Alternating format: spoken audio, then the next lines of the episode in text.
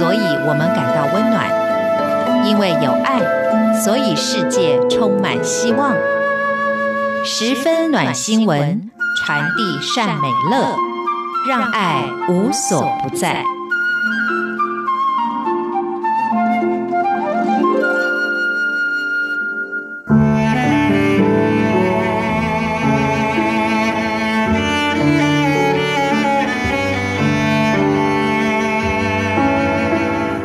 各位好，欢迎收听十分暖新闻，我是 Simon 范崇光。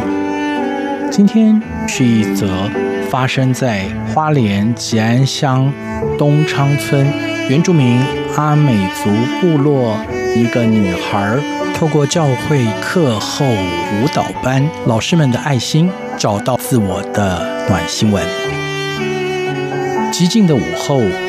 悠扬琴声伴随着清亮嗓音，从铁皮屋中传出，像是少女的独白絮语。突然，隔壁工厂传来切割大理石的刺耳声响，划破天际，把人的思绪拉回现实中。花莲县吉安乡东昌村是传统的阿美族部落。村民们不是从事观光服务业，就是在大理石厂工作。国中三年级的小西和两个弟弟就靠着阿嬷在大理石厂打工养活他们。五年以前，小西和弟弟们来到了东昌一九一九陪读班，就此为他们打开了一扇希望之窗。小西的妈妈。十九岁就生下了小希，后来又陆续生了两个弟弟。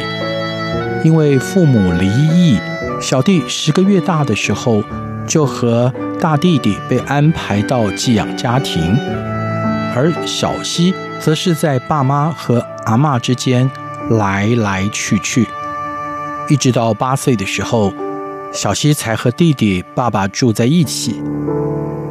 但或许是因为还年轻，又是一个大男人，小希的爸爸根本无法好好的照顾他们，使得他们常常有一顿没一顿的，或根本找不到人。后来爸爸只身到北部工作，便把三姐弟丢给阿嬷。花莲东昌一九一九陪读班的刘金妹牧师，就像是孩子们的妈。用心陪伴每个孩子，每天晚间都会煮热腾腾的晚餐，让他们吃饱再回家。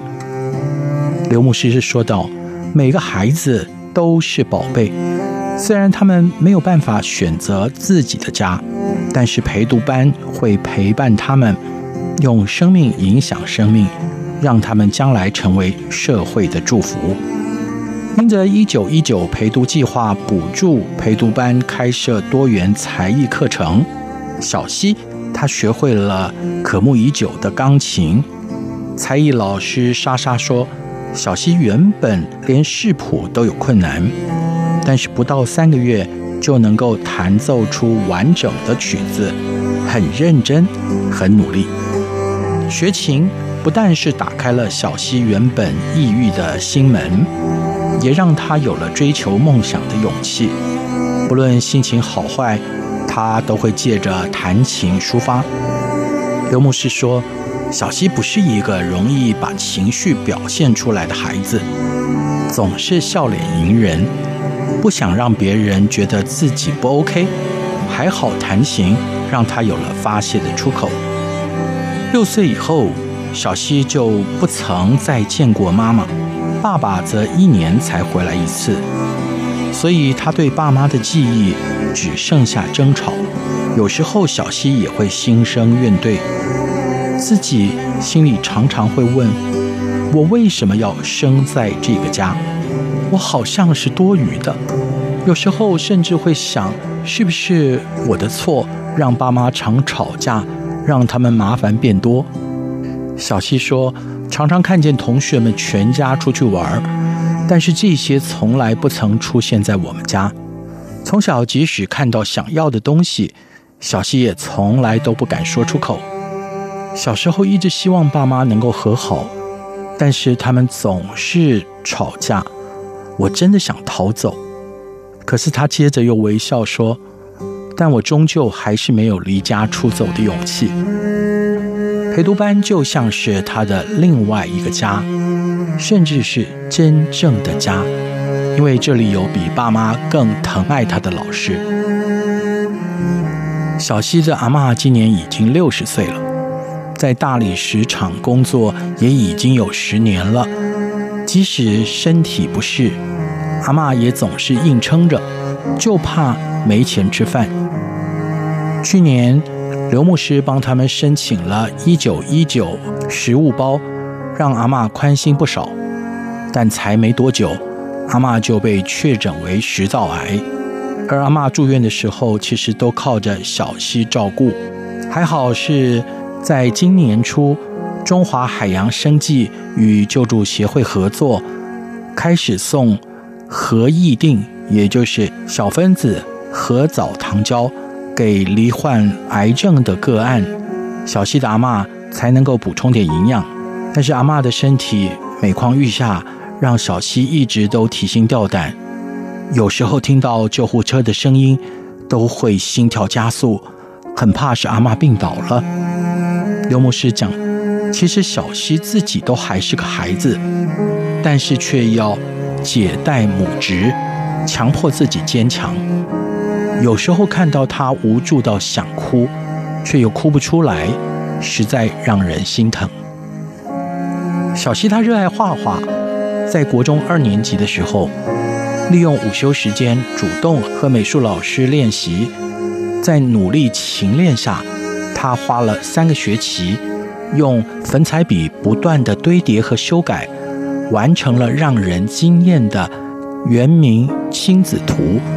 画中穿着艳丽传统服饰的慈母，背着眼神灵动的孩子，透露出小希对母爱的渴望。而这幅画得到了今年全国国中美术比赛花莲县初赛西画组的第二名。小希的老师说。他非常乖巧，十分好学。原本不擅长数学，在不断努力下，现在竟也成为他的强项之一。他的目标将来是以国立高中和大学为目标，这是他刚刚进国中的时候想都不敢想的事。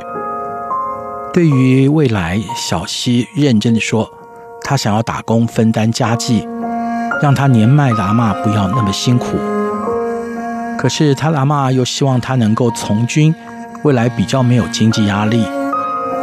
小西说他也不想让阿妈担心，但是想要做自己想做的事，比如说当歌手或者会计，显示出小西他有自己的想法和希望。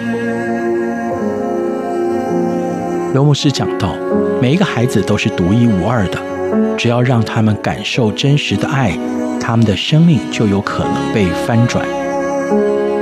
我给了小西一把陪读班教室的钥匙，不管开不开心，只要他想弹琴，随时都可以来弹。但是更重要的是，希望他要知道，不管如何，我们都会在他身旁，而且一直都在。这不只是一把教室的钥匙。让小希能够打开陪读班的门，更是一把希望的钥匙，为他打开生命的无限可能。